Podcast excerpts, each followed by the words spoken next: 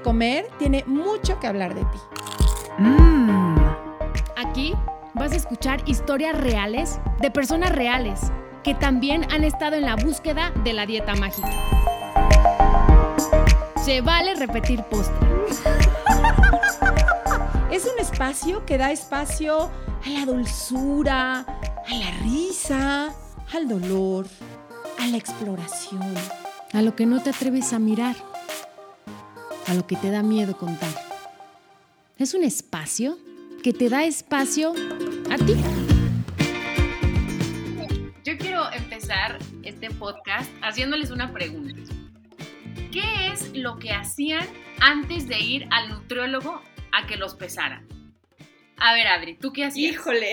¿Sabes de qué me acordé?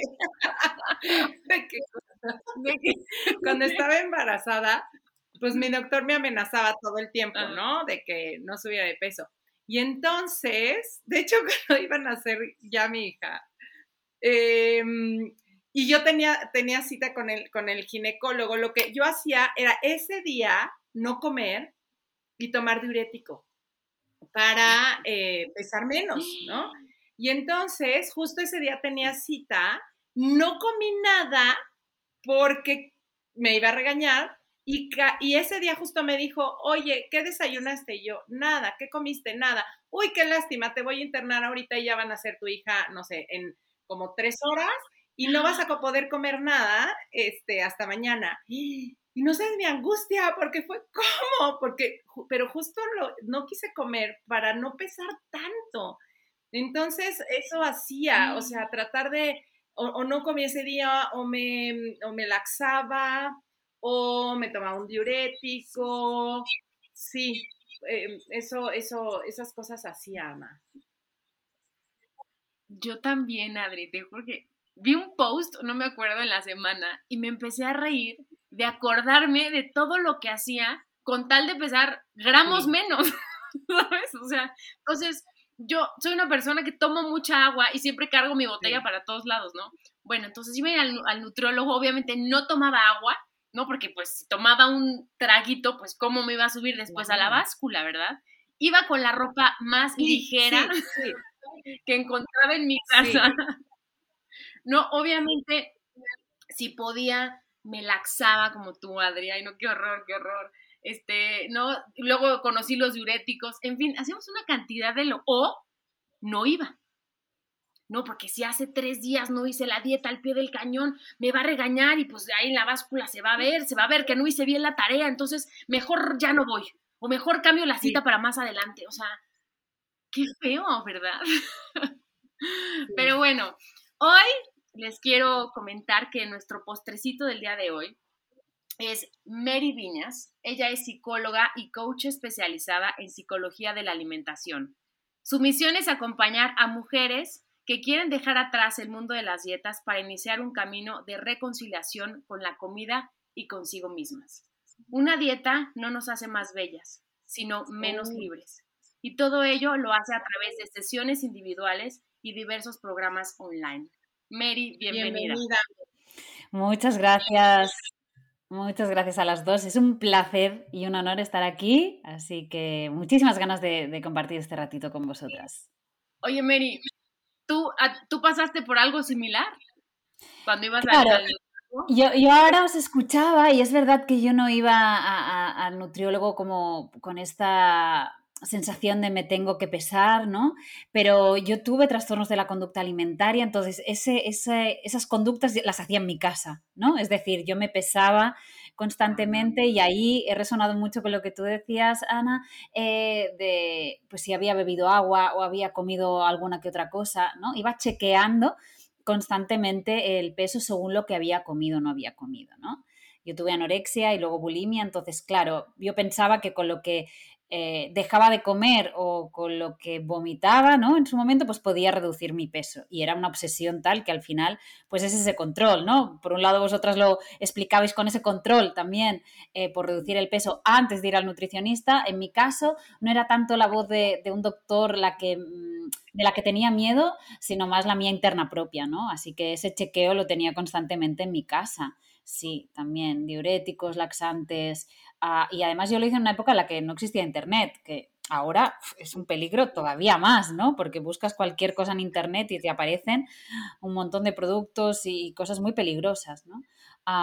así que no sé cómo accedí a ellos, la verdad, pero bueno, mm, accedes, ¿no? Cuando buscas eh, este tipo de, soluciones, pues las acabas encontrando y, bueno, eso era un poco, o sea, que sí que he resonado con vosotras, la verdad. Oye, Mary, ¿y cuánto tiempo llevas en este, en este camino? Wow, pues yo creo que era ya unos 10 años. Em, no, no, fue tan evidente tampoco mi, mi, como estudiar psicología y ya voy a acompañar a personas ¿no? que tengan temas con la alimentación, sino que yo fui, fui dando un poco tumbos. También porque no me reconocí en mí que ahora digo abiertamente que yo tuve un trastorno de la conducta alimentaria, pero hasta hace muy poquito ni la gente de mi entorno, ni mis amigos, no, no, lo sabían porque no era una cosa que yo hubiera verbalizado, ¿no? Siempre digo que como yo nunca fui ingresada, pues yo no le quité como hierro al asunto y bueno, tampoco fue tan grave, pero en realidad cuando pienso todo lo que hacía, bueno, podía haber acabado ingresada, ¿no? Entonces, era un tema que yo nunca relacionaba, que lo, enterré un poco, entonces yo, bueno, hacía mis, temas con psicología, también me formé como coach y ahí iba hasta que, bueno, fue un clic, yo creo que uní los puntos, ¿no? De, de mi pasado y decir, ¡Ah! pero tú has tenido una experiencia, estás viendo que cada vez más hay problemas con la alimentación, que las mujeres somos el foco, ¿no? De, todo este mensaje, eh, pues sí, gordofóbico y, acompáñalas, ¿no? Porque tú lo has hecho. Entonces ya ahí me formé en psicología de la alimentación y a partir de ahí, pues, pues acompañando a, a mujeres a que sean realmente eso, más felices y más libres. Para mí el concepto de libertad es para mí es mi motor, ¿no? cuando ves lo atrapada que estás, cuando estás con dietas, diuréticos, eh, todo este mundo, ¿no? Y dices, ostras, que vivo mi vida, creo vivir mi vida, tengo un trabajo independiente, soy independiente económicamente, pero no soy libre realmente. No soy libre con mi cuerpo, con algo que podría de verdad elegir, ¿no?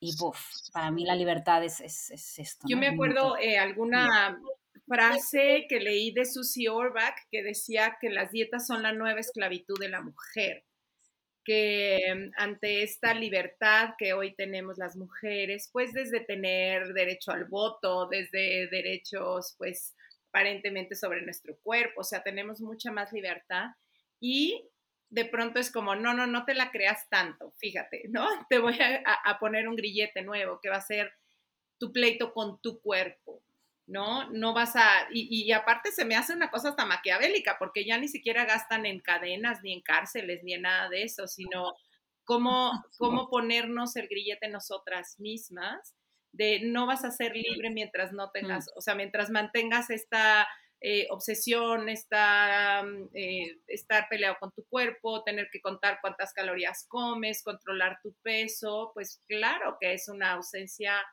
importantísima de libertad. Nuestro, nuestro pensamiento está secuestrado. Yo me acuerdo cuando empecé a hacer esto hace muchos años, una de las cosas que me movió fue darme cuenta que en mí misma y en las personas a mi alrededor, el 80% de sus pensamientos tenían que ver con esto, con cuánto comí, eh, qué voy a comer, qué, cuánto subí, qué me voy a inyectar, qué pastilla me voy a tomar, eh, estando en una conversación y en vez de estar como entregadas a la conversación, era estar pensando, pero no va, pero, pero mira esta lonja, pero mira, ya no me cerró el pantalón, pero... Y entonces, ¿qué, qué, qué impacto, no? Como esta pérdida de libertad, o sea, es como si nos secuestraran. Tota-, totalmente, y lo que has dicho, ¿no? De ah, hemos ganado muchas batallas, muchas libertades, pero somos menos libres, por ejemplo, que nuestras abuelas respecto a este tema, ¿no? Respecto a la liberación corporal o, la, a la aceptación corporal, ¿no? Mejor dicho, eh, o al comer lo que, lo que cada uno necesita. Ahí nuestros antepasados eran más libres que nosotras ahora. Entonces, como dices, ¿no? Hemos ganado muchas batallas eh, nos creemos muy libres, pero en realidad algo tan básico como el comer, que es algo que hacemos tantas veces al día porque es necesario, eh, pues vivimos ahí, ¿no? Súper secuestradas. Y yo creo que mucha gente no es consciente tampoco, ¿no? Porque lo vivimos como una falsa elección como yo elijo hacer esta dieta, ahora yo elijo cuidarme, ahora yo elijo este detox, ahora elijo hacer en ayunas y yo elijo cuándo pararlo, pero en realidad no estamos eligiendo nada. O sea, una persona normal que no hubiera recibido todos estos mensajes no elegiría eso por su propia voluntad. no lo querría en la vida, ¿no? Y justamente vamos a hablar cómo está normalizada la cultura de las dietas en nuestro entorno familiar y en la escuela, ¿no? Justamente, Mary, por lo que dices, ¿no? Normalmente creo que hasta la conversación ya en, ciertos lugares es, ¿y qué dieta estás haciendo? Hmm, hmm. Está muy normalizado.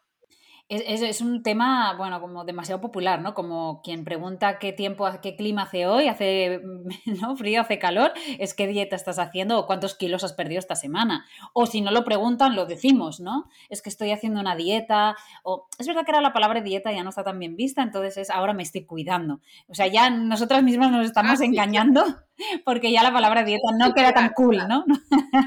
Entonces, soy healthy, tomo estos batidos healthy, detox, que ahora son las nuevas modas, ya sabemos, ¿no?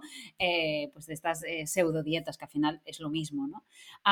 pero sí, a mí me alarma mucho, eh, no tanto porque lo haya vivido de manera personal en mi casa, sino por todas las mujeres con las que trabajo, que a sus 40, 30, 50 años, 60, da igual, me traen historias de, lo que han vivido en sus casas, ¿no? Respecto a las dietas.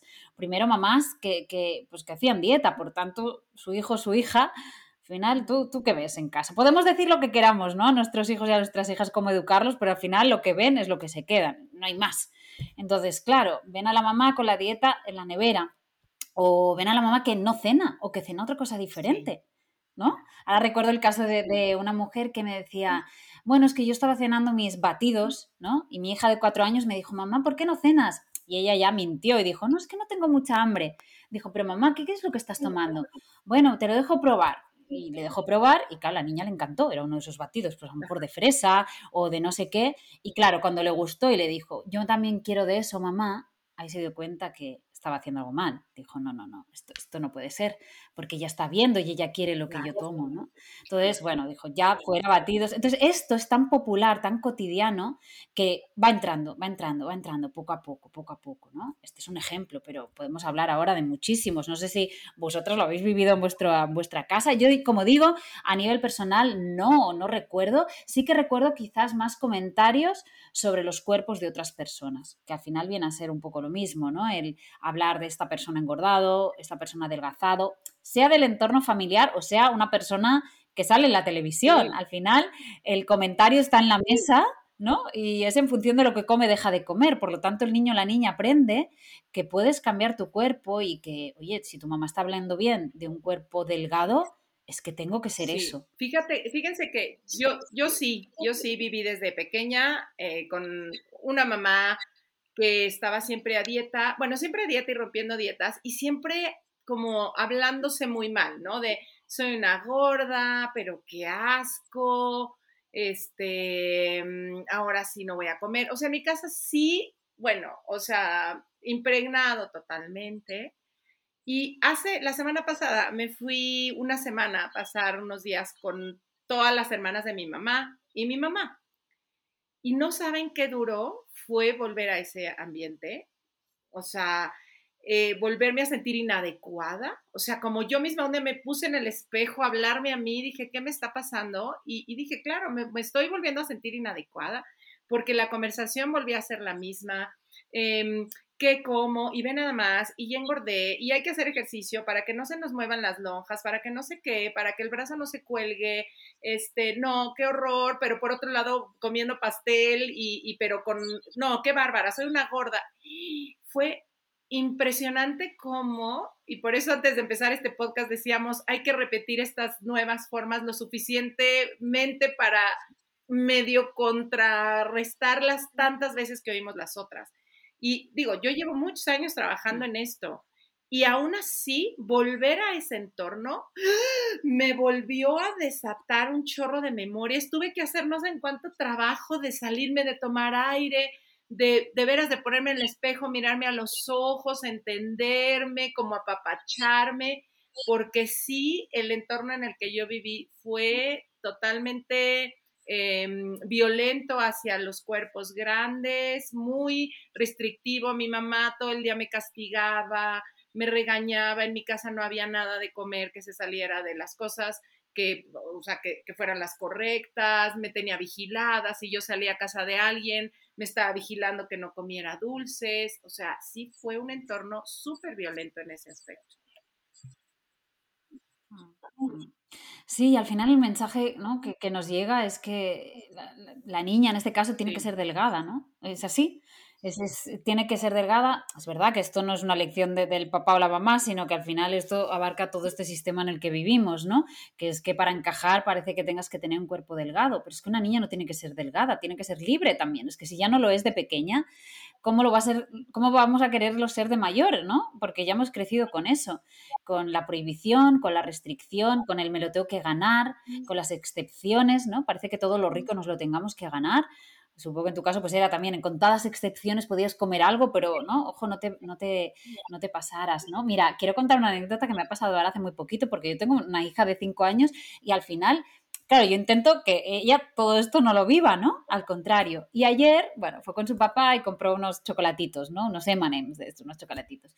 Y yo quizás inconscientemente, conscientemente, no lo sé, esta mañana los guardé en el armario en lugar de dejarlos pues allí expuestos en la cocina, que es donde ella los había dejado.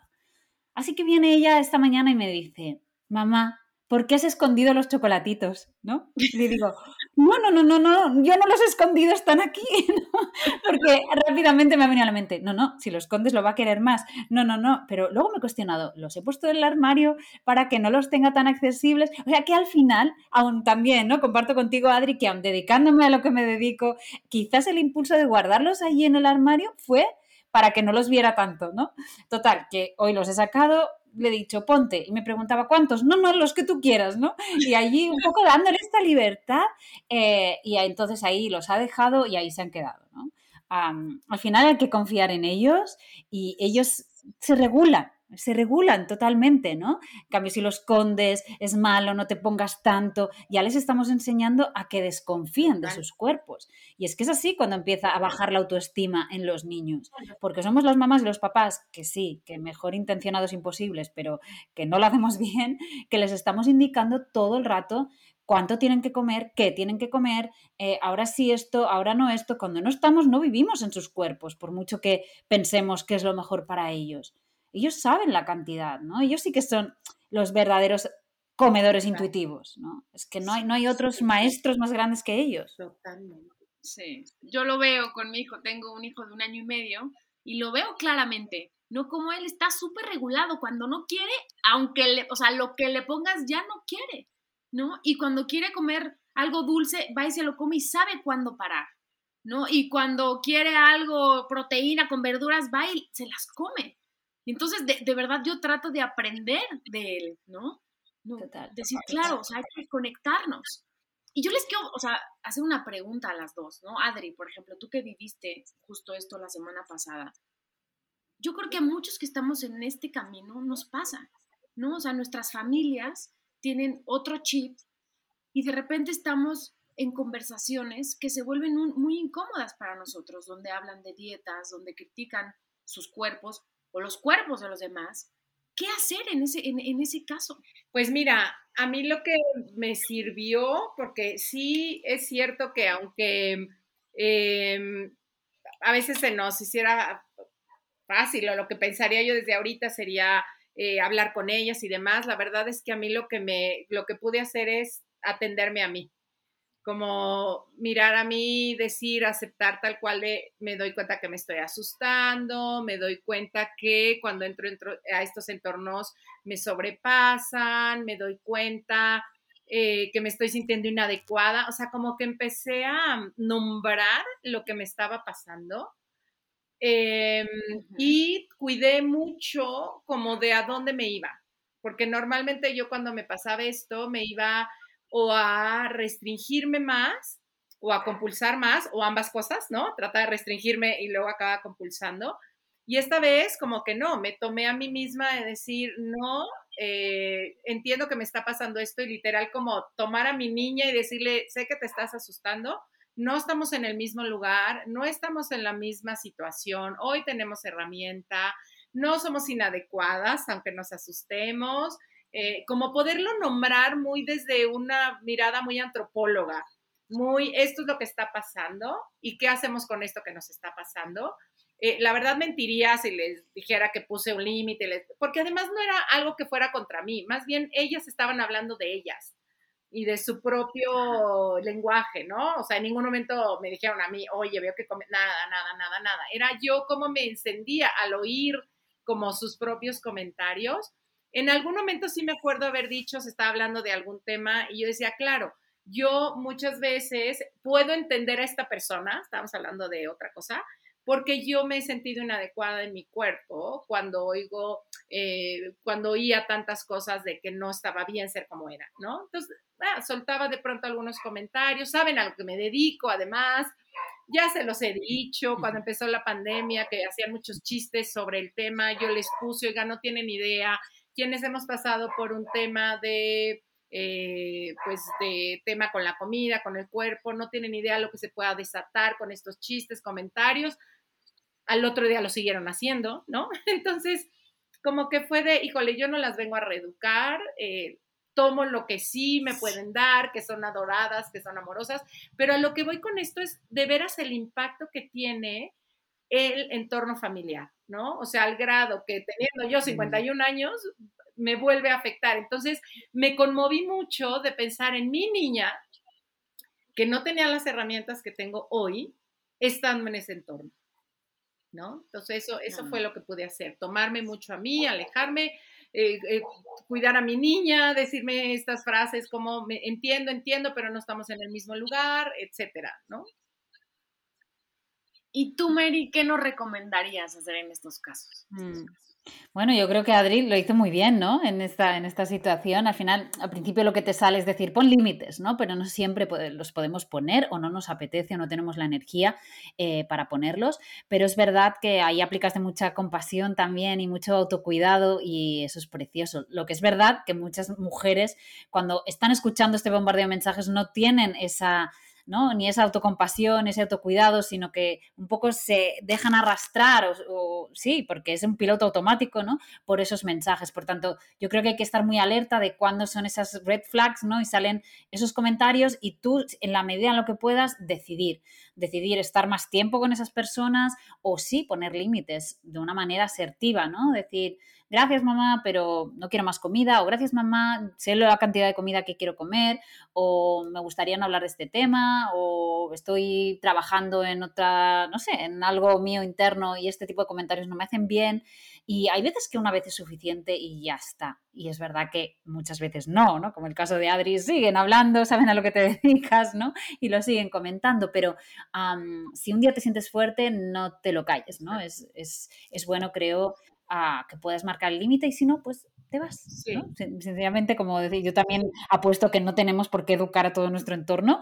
Eh, la educación viene mucho con el ejemplo, por tanto, bueno, levántate y vete y disfruta de tu comida, de tu cuerpo y los demás ya verán eso en ti, ¿no? Sí. yo ya más me estoy acordando como, por ejemplo, el caso de mi mamá, como a ella sí le puedo poner esos límites, ¿no? Como eh, cuando empieza a opinar oye, pero no deberías de comer eso, pero no sé qué. Ella más el tema como de salud.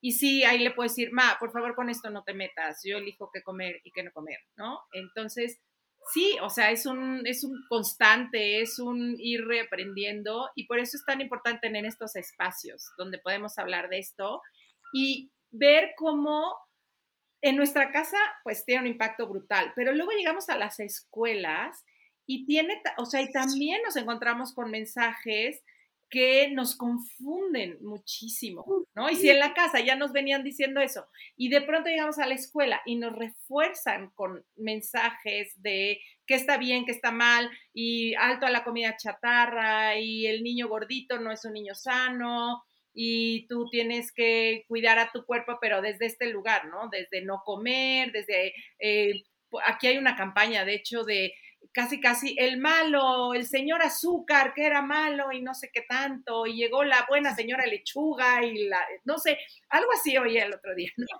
Entonces, pues parecería como muy lógico, ¿no? Desde afuera de, ah, pues si este es el malo, pues ponle la cara de malo, y si este es el bueno, ponle la cara de bueno.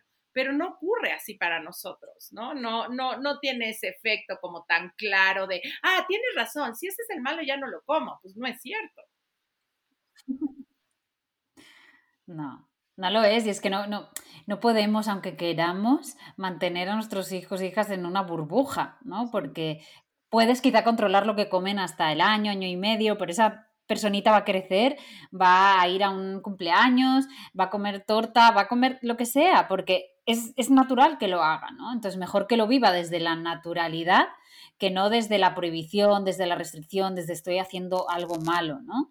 Yo ahora, como cuando comentabas esto, Adri, de la comida chatarra, eh, hace unas semanas fui a visitar una escuela para mi hija, que tiene cinco años, y todo el programa educativo era maravilloso y íbamos paseando ¿no? por los pasillos y había letreros y carteles con come comida saludable, no comas azúcar, no junk food, ¿no? Todo este tipo de mensajes y bueno, es lo que venimos diciendo, ¿no? en la escuela te refuerzan esto y seguro que lo hacen con la mejor intención de que los niños coman saludable, pero al final no es una realidad, los niños van a tener comida de todo.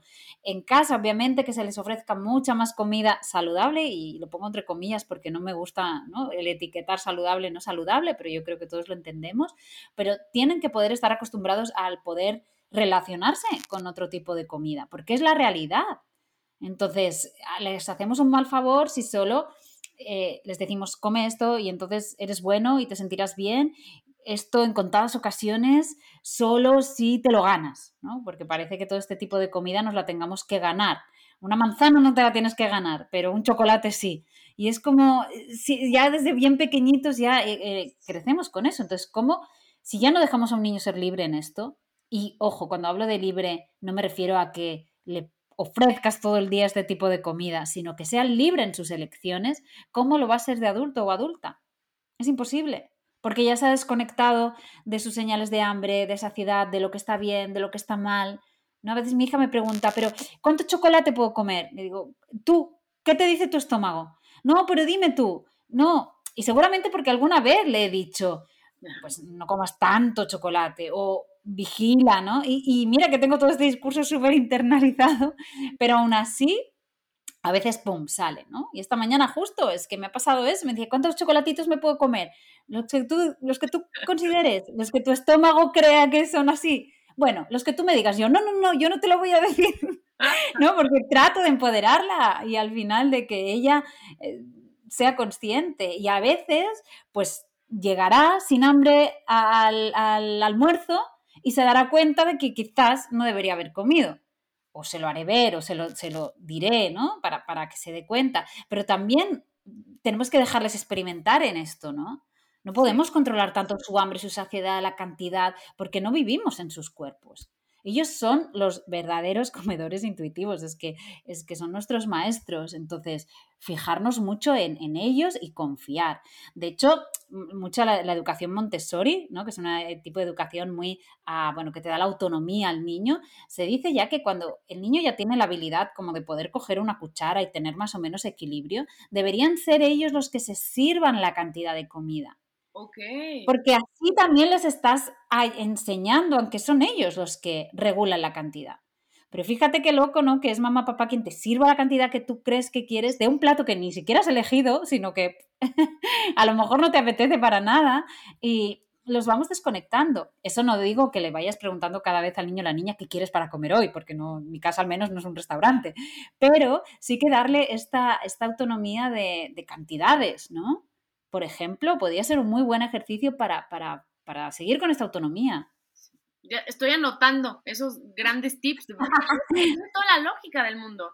No como tú como papá siempre decides qué va a comer, qué cantidad, si sí o si no. Y creo que no, hay que dejar un poco más libre al niño. Y, y claro, qué difícil es porque estamos justamente experimentando en este tema, porque no es algo que se hable en todos lados.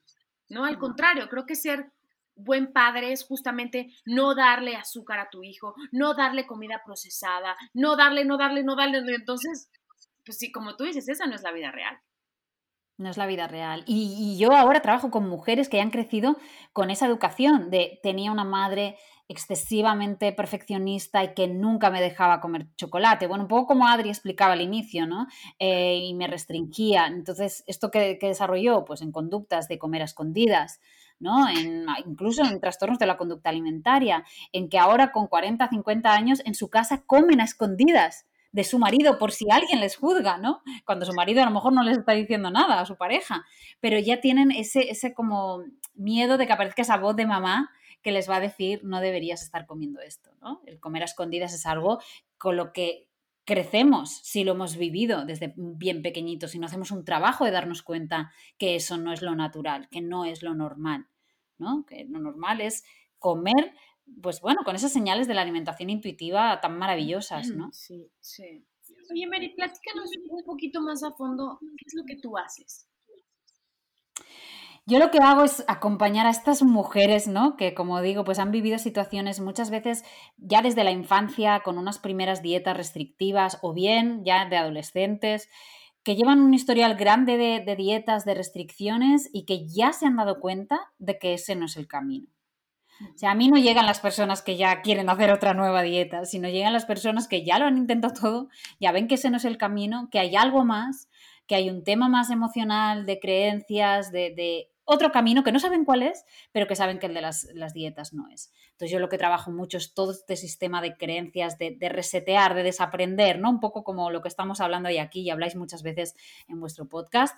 Eh, trabajamos mucho la parte emocional porque el historial de mujeres que vienen con cargas increíbles eh, de estrés, de ansiedad, que obviamente la comida es un recurso, ¿no? Pues trabajar esa raíz y luego toda la parte de aceptación corporal, ¿no? El, trabajar nuestra propia gordofobia interna y trabajar poquito a poco con, abrazar nuestro cuerpo, ¿no? Desde, desde, el punto en el que estamos, sin tener que adelgazar para quererlo, sino quererlo como estamos, ¿no? Y lo hago a través de sesiones individuales y sobre todo a través de un programa grupal que se llama Las Padres con la Comida, que es espectacular, cómo al final todas las mujeres unidas vemos que nos pasa lo mismo o nos ha pasado lo mismo y que juntas nos empoderamos mucho más porque vemos que no estamos solas. Es, es, un poco lo que pasa cuando escuchamos ¿no? vuestros podcasts, que es como, ¡Ah, no estoy sola, todo me resuena, es verdad, esto me pasó, y cómo lo solucionaron, ¿no? Y es el buscar respuestas en colectivo.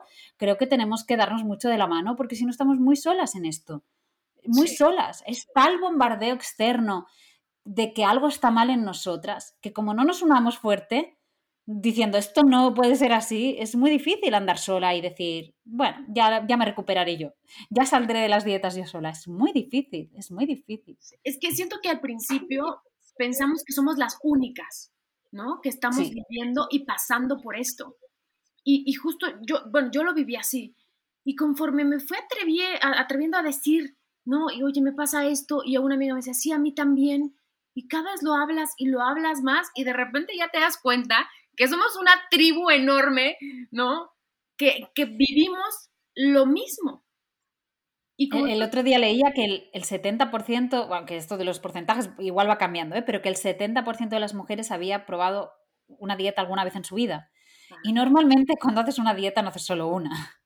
Haces varias, porque como no funcionan, y esto ya lo sabemos, sí que fijaros, o sea, yo cuando veo mujeres por la calle pienso, es un 70%. O sea, ¿no? De aquí, que somos 10, 7, han estado o están a dieta. Es, es, es muy alto cuando estamos agrediendo a nuestro cuerpo físico y mentalmente, ¿no? Esta insatisfacción, bueno, todo lo que ya sabemos de los efectos de las dietas, que no hace falta repetir, pero que, que es muy grave, ¿no? Así que en comunidad, la verdad es que creo que nos sentimos mucho más, bueno, como eso, ¿no?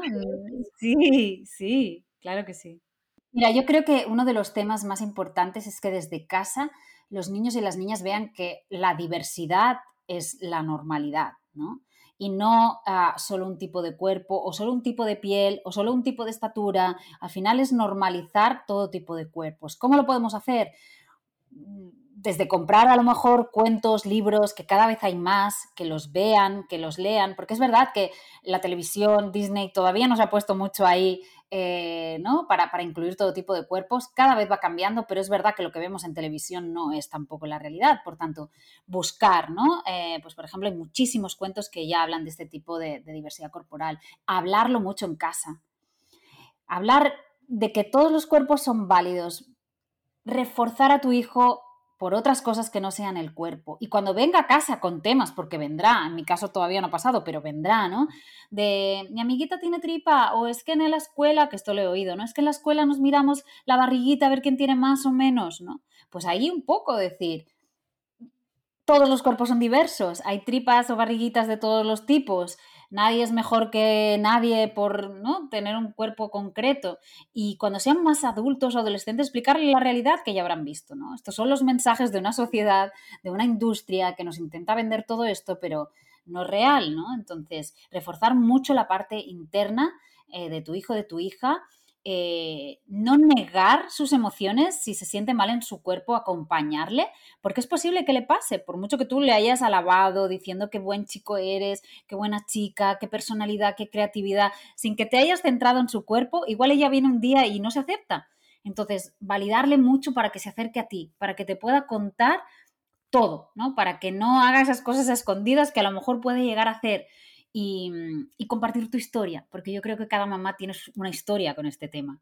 Si no el 100%, un porcentaje muy alto, ¿no? Y, mm, y, que se sienta que te, lo puede, que te lo puede contar, ¿no? Validar sus emociones y acompañarla en ese proceso de, de validación y de aceptación. Es un camino, pero creo que podemos hacerlo ya desde bien pequeñitos, poco a poco. Sí, poco a poco. Oye, Mary, ¿y si hoy fueras un postre, qué postre serías?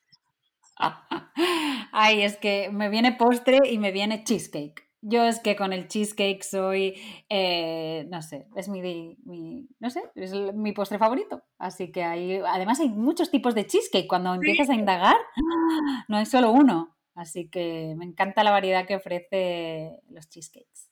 Mm, muy bien. ¿Y dónde te podemos encontrar, Mary?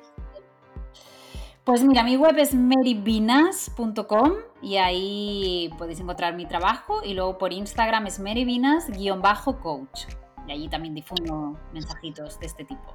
Sí, tienes un Instagram con, frases muy lindas. Gracias a las dos por invitarme y un placer haber conversado con vosotras. Gracias.